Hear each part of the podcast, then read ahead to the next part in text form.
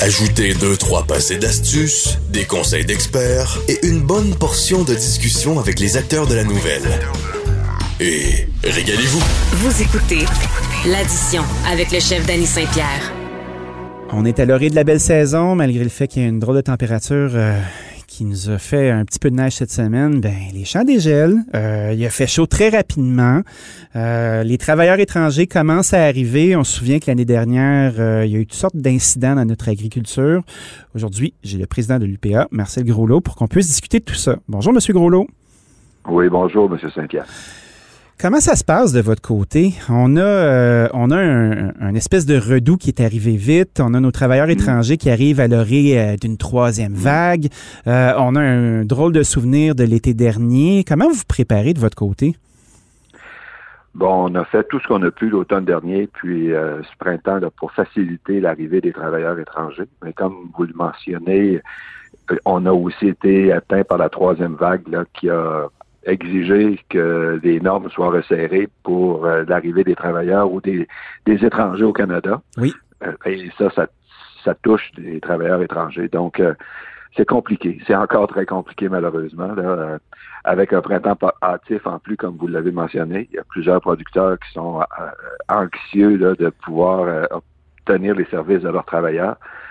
Alors, c'est ce qui est long, là, puis ce qui est compliqué, c'est on doit leur faire subir euh, des tests euh, pour la COVID avant l'embarquement, Oui. à l'arrivée à l'aéroport et au dixième jour de leur quarantaine. Et tout ça est sous la supervision du gouvernement fédéral. Et le système qu'a retenu le gouvernement fédéral pour, euh, pour ça ne fonctionne pas au Québec.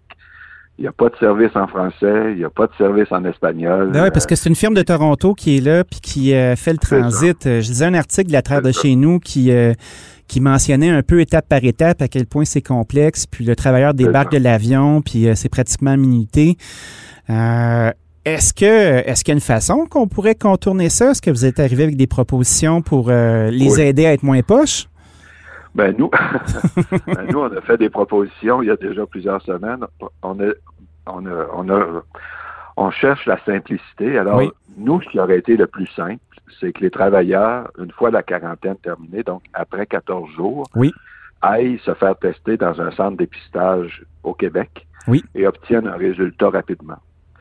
Euh, ça, c'est- ce que les c'est ce que les employeurs auraient souhaité, c'est ce qui aurait été le plus simple pour tout le monde. Ça a l'air simple, en tout Euh, cas. Ça n'a pas l'air dur à faire. Non, ça vraiment, ça aurait pas été dur à faire. Alors ça, euh, ça C'est trop fonctionné. Euh, bon, trop simple. Est-ce que c'est euh, un manque de collaboration entre le Québec et Ottawa? Euh, Je ne sais pas, mais ça n'a pas été possible. Alors là, on a suggéré que des entreprises privées du Québec, comme MedFuture ou d'autres, euh, qui ont qui offrent des services d'infirmières, qui se rendent directement à la ferme, prennent les tests, euh, rendent le résultat dans les 24 à 36 heures, ben, on a demandé au gouvernement fédéral, faites appel à ces services-là Oui. pour combler les lacunes de Switch Health, euh, l'entreprise de Toronto. Et là, ben, ça fait deux semaines là, que le gouvernement fédéral ou euh, je sais pas qui là, tente de négocier une entente. Ou, mais encore ce matin, j'étais en, j'étais en en fait, on est jeudi matin, j'étais Oui. en communication avec euh, Madame Bibot pour essayer de savoir ce qui se passe. Puis elle me dit toujours, ben, ça s'en vient, ça s'en vient, mais entre-temps, les travailleurs attendent dans les logements, euh, les employeurs s'arrachent les cheveux et euh, le mécontentement augmente. Voilà. Est-ce que, le, est-ce que le MAPAC vous supporte là-dedans? Est-ce qu'il y a un dialogue justement entre le fédéral et le provincial? Puis est-ce que le, le provincial est capable de leur faire comprendre l'enjeu? Ben, on a, c'est certain qu'on a interpellé M. Lamontagne. Euh, il y a eu des contacts entre le provincial et le fédéral, mais le, le contrôle des, des, des voyageurs qui arrivent au Canada par avion relève du fédéral, Oui. arrive dans les aéroports fédéraux. Là, encore une fois, euh, c'est un manque de collaboration, d'intérêt, euh, mais je sais que M. Lamontagne est en contact aussi avec les gens du fédéral. On a demandé au provincial de s'en occuper parce que l'agriculture, c'est quand même un enjeu provincial. Tout à fait. Puis M. Lamontagne, c'est un euh, très bon moi- ministre moi, à date. C'est quelqu'un qui est très engagé oui. puis euh, qui fait Oh, bouger oui. les choses. là. Il n'est pas assis sur son pouce, comme on dit. là. Non. Et puis, je sais qu'ils mettent de la pression, mais Oui. euh, c'est c'est vraiment un problème fédéral. De, de toute façon, euh, M. Saint-Pierre, ce qui, ce qui est inacceptable, c'est qu'on a réservé les services d'une firme de Toronto qui avait aucun moyen de rendre un service en français aux producteurs agricoles du Québec. Tout à fait. C'est ce qui est inacceptable dès le départ. En français puis en espagnol aussi, veut, veut pas cette main-d'œuvre-là. Elle vient d'ailleurs. On ne l'engage pas pour ça. sa littératie euh, francophone. Là. On l'engage parce qu'ils ont le courage de venir travailler dans nos champs puis de faire la job qu'un paquet de Québécois n'ont pas envie de faire. C'est ça. Puis d'autant plus que la façon dont le fait que les travailleurs espagnols ben, du Guatémaltèque, en Oui. fait, du Guatémalta, euh, Guatemala et euh, Mexique euh, ne puissent pas comprendre les directives, mais ça oblige les employeurs à entrer dans les logements alors qu'ils devraient être en quarantaine pour servir d'interprète entre la personne qui parle anglais et ce travailleur-là qui parle espagnol. Wow. Alors, euh, c'est- un système qui ne... Je ne sais pas qui a imaginé ça, là. Mais, euh, Vous savez, dans les bureaux, là, loin, loin des mains de la terre, là, les gens ont beaucoup d'imagination. Hein? Ils ont la Ouais, ben, structurite, ils ont la paperasserie. C'est toutes sortes de diagnostics qu'on peut assez euh, mesurer facilement. Là. Enfin, message, message. L'autre enjeu, ben, c'est le résultat. Les résultats arrivent Oui. Une fois qu'on réussit à passer le test, on s'attendrait à ce que les résultats au moins arrivent dans les 96 heures euh, pour que le travailleur puisse, après sa quarantaine, aller au travail. Mais les résultats arrivent six jours, huit jours après. Donc, le travailleur est obligé de demeurer en quarantaine tant qu'il n'y a pas un résultat négatif. Alors, au lieu d'être 14 jours en quarantaine, on a des travailleurs 16 jours, 18 jours, voire même jusqu'à 20 jours en quarantaine. Mais ça, c'est les, euh, Parce c'est les entrepreneurs qui assument le- les frais de tout ça Ben oui, voilà. On- alors, on paye les salaires, mais en plus, on n'a on pas la main-d'œuvre les, dans les champs. là. Et on a un printemps hâtif. Alors, c'est. c'est, euh, tout- tous les ingrédients sont là, là, pour que la colère monte, puis que le, mécontentement, puis en Ok. fait l'incompréhension d'un système aussi compliqué pour quelque chose qui aurait dû être aussi simple. Ouais, écoutez, je vous comprends. Si on peut, euh, si on peut servir de porte-voix pour que le gros bon sens se rende aux bonnes oreilles, espérons-le. Euh, Dites-moi, euh, pendant que je suis au bout du fil, là, Oui. euh, est-ce qu'il y a des pistes de solutions pour éviter justement euh, que l'inévitable arrive? Là? On parlait de manque de ressources, un printemps qui est hâtif, de la main-d'œuvre Ouais. qui prend jusqu'à 20 jours avant d'arriver dans les champs, des gens qui, des fois, sont refoulés avant d'embarquer dans l'avion. Je veux pas, euh, sans effectif, on peut pas livrer un produit. Ce produit-là reste dans les champs. Euh, est-ce qu'il y a des pistes de solutions qui sont abordées pour contrer le manque d'humains qui vont travailler? Ouais, ben, il y a beaucoup d'efforts qui sont faits au niveau de la mécanisation, de l'automatisation des Oui. opérations, euh, là où c'est possible. Euh, il y a aussi, euh, on a, ben c'est, sûr que là où on peut pas se priver des travailleurs, il faut trouver des solutions pour faciliter leur, leur venue. Alors, on a suggéré une forme de, de passe Nexus pour euh, les travailleurs qui reviennent année après année. Oui. Au lieu de demander un, un nouveau permis de travail à chaque année, lorsqu'ils seraient qualifiés à cette, euh, à cette autorisation-là ou à cette passe-là, ben, ça faciliterait leur venue et leur trans et leur voyagement. Ça, c'est des solutions qui seraient aussi simples à mettre en place, puis euh, sécuritaires au niveau euh, au niveau de l'immigration, parce que c'est des gens qu'on connaît, ils reviennent des fois 7, 8, 9, 10 ans sur la même Mais place. euh, attendez, là, à chaque année, il faut que le, le candidat refasse une demande exhaustive pour pouvoir avoir la chance d'aller travailler dans nos champs. À chaque année. Donc, euh, même si c'est le même travailleur qui revient, faut que tu fasses une... euh, bon, premièrement, faut que tu démontres que tu as fait une recherche d'emploi pour euh, voir s'il y a quelqu'un ici qui aurait pu occuper cet emploi-là. une fois que ça, cette démonstration-là est faite, ben, là, tu fais la demande pour un travailleur. Il faut que ce travailleur-là obtienne son permis. Le permis est émis via les, euh, les autorités du Mexique. Euh, et ça, ça prolongeait aussi. Donc, a- c'est toute cette lourdeur administrative-là qu'on doit soulager. L'autre élément, c'est faciliter l'immigration de ces travailleurs-là avec leur famille. Oui. On comprend que les travailleurs qui sont ici euh, pour un poste saisonnier n'ont pas intérêt à immigrer avec leur famille. C'est pas, euh, ils viennent ici quatre mois, des fois jusqu'à six mois, mais euh, c'est pas suffisant pour faire vivre sa famille ici au Canada. Là. Mais quelqu'un qui a un travail, il y a- il y a de plus en plus de travailleurs qui occupent des postes à temps plein. Oui. Euh, donc, ce sont des travailleurs étrangers temporaires plutôt que saisonniers. Donc, pour ces travailleurs-là, je pense qu'on doit. Et là, dans le reste du Canada, il y a une procédure qui a été faite. Ici au Québec, c'est pas encore mis en place là, mais faciliter l'obtention des, euh, euh, comment on appelle ça, le premier pas à franchir pour l'immigration. La résidence permanente? terme, là. Ou- Ouais, voilà, c'est ça. Donc, euh, faciliter l'obtention de ce, de ce statut-là, euh, puis euh, graduellement qu'il puisse faire venir les membres de sa famille. Alors, euh, ça aussi, ça serait une solution là, pour euh, régler nos problèmes de main-d'œuvre dans nos régions aussi. Le Québec a un statut particulier euh, du reste du Canada, justement, pour la qualification de sa main-d'œuvre migrante ou euh, l'accueil des migrants qui vont tenir des positions. Euh, est-ce que c'est quelque chose qui met des bâtons dans les roues à nos agriculteurs québécois? Ben, oui, ça complique un peu parce qu'ici, on exige la, que, des que les gens qui émigrent au Québec aient un minimum de français, là, parlent français. Oui.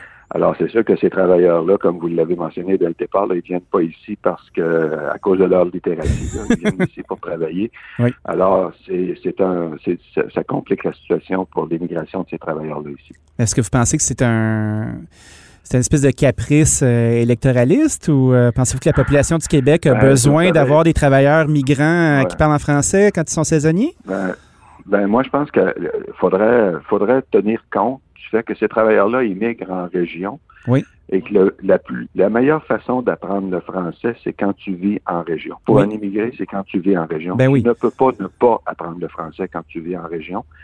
Parce que tu peux pas te, te- te regrouper dans ta communauté comme c'est possible de le faire à Montréal, puis finalement euh, éviter les ben, pas éviter, mais avoir moins de contact avec la population francophone. Ben, de toute façon, Alors on, région- on mettrait ça à l'inverse pour nous. Là, tu sais, on marche un peu sur des œufs, là, mais tu sais, je tiens à désamorcer ça. Là. Si on se retrouvait dans un pays où personne ne parle notre langue, puis on se retrouvait à être une vingtaine de Québécois dans un même quartier, c'est sûr qu'on se tiendrait tous ensemble. là. C'est juste normal. Oui, là. mais euh, oui, mais en même temps, quand on est dans une région, on va faire dans son, son épicerie dans un, Ben oui. un- une épicerie où tout le monde, le service est en français. Euh, l'école, aller, bon, pour aller à l'école, c'est sûr, c'est en français. Mais ces- gens-là euh, sont, sont très volontaires à apprendre le français une fois qu'ils sont ici. Là. Ben oui. Ils résistent pas à ça du tout, mais il faut leur permettre d'arriver. Alors, je pense que les règles euh, au niveau de la langue pour l'immigration devraient tenir compte de ces situations-là. Tout à fait. Dites-moi, euh, j'ai des euh, des amis qui sont agriculteurs qui qui ont qui font de l'autocueillette pour Oui. essayer de contrer justement le manque de personnes qui sont en place. Est-ce que vous Mm. pensez que c'est une solution qui peut être viable, ça? Oui. Oui, l'an dernier, c'est ça qui a sauvé la saison des fraises parce que on avait euh, en, juin, on les travailleurs n'étaient pas encore tous arrivés. Puis il y a plusieurs euh, producteurs de fraises qui ont, plutôt que de cueillir pour vendre dans les marchés, Oui. ont ouvert leur champ à l'autocueillette ou en partie. Ça a été un beau succès, ça, l'an dernier. Euh, À tel point que euh, les les, les, les détaillants ont un peu manqué de fraises l'an dernier. Ben oui, on l'a Euh, vu. parce que les champs étaient ouverts et les gens les cueillaient directement leurs fraises. Donc, je sais que cette année, il y a des, il y a des producteurs qui ont, euh, qui ont augmenté un peu plus l'autocueillette pour dépendre moins des travailleurs étrangers.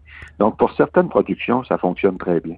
OK, puis il y a des productions pour lesquelles ça fonctionne pas bien. Euh, un ben, exemple? c'est pas, c'est, ben, c'est, par exemple, euh, là, l'asperge, on commence un peu, là, mais les asperges, c'est quelque chose qui pousse très, très vite, là, en l'espace de quelques heures. Des fois, là, il faut cueillir. Donc, pour, pour l'autocueillette, c'est plus difficile de céduler ou de, de recevoir du monde alors et d'assurer que les champs soient euh, prêts à la cueillette. C'est, c'est, la- l'arrimage est plus difficile à faire dans certaines productions. Les pommes, c'est plus facile, mais les pommes de terre, ben, ça serait plus difficile. C'est un peu moins sexy aussi, hein? Euh, viens, ma chérie, on va aller cueillir des patates ensemble. C'est pas comme aller cueillir des fraises, tu sais, ou des Ben, pommes. c'est ça. Alors, c'est pour ça là, que certains légumes, certains fruits s'y prêtent mieux que d'autres. Euh, Qu'est-ce qui est payant pour un producteur maraîcher? Tu sais, quand on, on parle d'autocueillette, là, on raccourcit la chaîne au maximum vers le consommateur. Est-ce que c'est quelque chose qui peut être avantageux pour eux ou le, le fait d'automatiser une production puis de la, de la distribuer, c'est ça qui reste la chose la plus Ça peut, payante? être, ça peut être avantageux, mais il y a des coûts aussi parce que, bon, à l'autocueillette, euh, il y a des pertes au champ parce que Oui. les gens sont plus sélectifs que euh, les travailleurs ben, engagés pour cueillir vont cueillir toutes les fraises, vont les départager selon leur qualité ou leur, donc on, on- il y a moins de pertes au champ. Euh, il y a moins aussi. Bon, il faut que tu aies des gens qui reçoivent les, vis- les, visiteurs. faut que tu pèses les fruits. Euh, faut que tu. Bon, les, les paiements et tout. Alors que lorsque tu charges un camion, tu l'envoies euh, se faire décharger. euh, tu reçois ton, paiement par la, par la poste quelques jours plus tard. Euh, c'est sûr qu'il y a plus d'opérations à gérer dans l'autocueillette que lorsque tu euh, livres ta livraison à un détaillant, à ta production à un détaillant, par exemple. Alors, c'est- l'ensemble de ces coûts-là qu'on doit évaluer.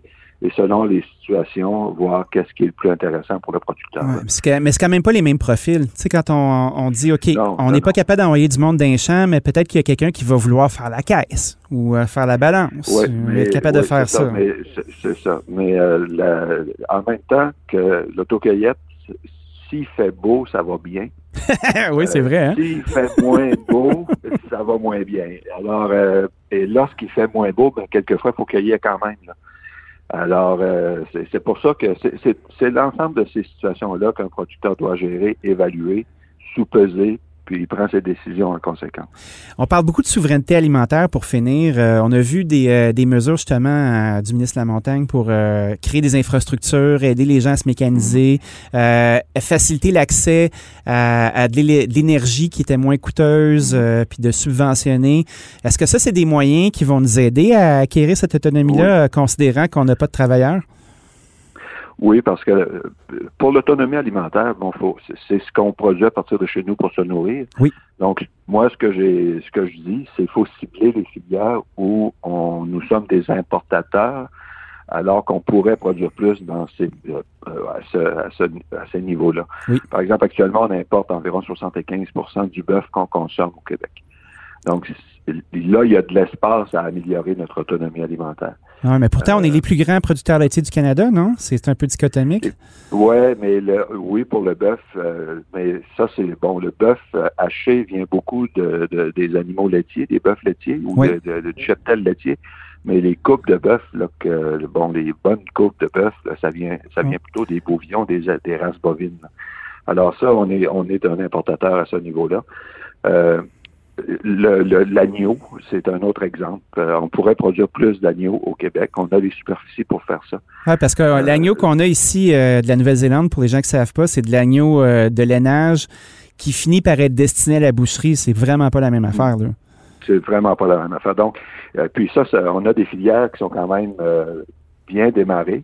Il s'agirait de le- leur donner le petit coup de pouce qui leur manque, leur manque pour se euh, améliorer ou augmenter leur production. Ça.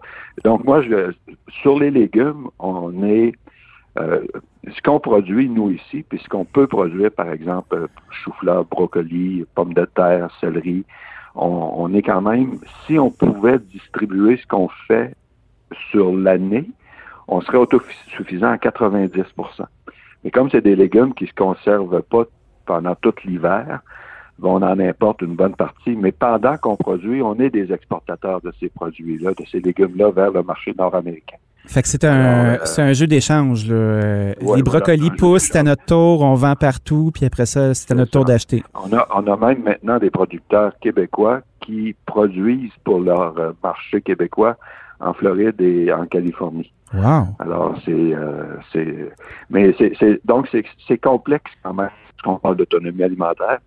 Euh, puis c'est sûr que euh, dans les œufs, la volaille, on est pratiquement à 100 euh, le lait aussi 100% autonome grâce à la gestion de l'offre. Dans le porc, on exporte euh, 40% de notre production euh, et plus. Donc, euh, y a, y a- on peut faire plus. Dans les productions en serre, là, on peut améliorer beaucoup. Les tomates en serre, ça, il y a des investissements intéressants qui se font là-dedans. Les salades, euh, toutes les, il y a de plus en plus de production, les poivrons qui se font en serre et ça, ça se développe avec les nouvelles ententes qu'on a pour euh, l'électricité, des tarifs d'électricité abordables. Alors, il y a des belles choses qui sont en train de se faire, puis c'est stimulant pour le secteur. En tout cas, je nous souhaite une très, très belle saison. Euh, merci, M. Groslo, d'avoir pris un moment pour discuter avec nous. Euh, on en a appris un petit peu plus. Puis euh, bon courage à tous les producteurs maraîchers du Québec Euh, pour le beau temps qui s'en vient. Merci beaucoup, M. Saint-Pierre. Bonjour. Au revoir. Au revoir.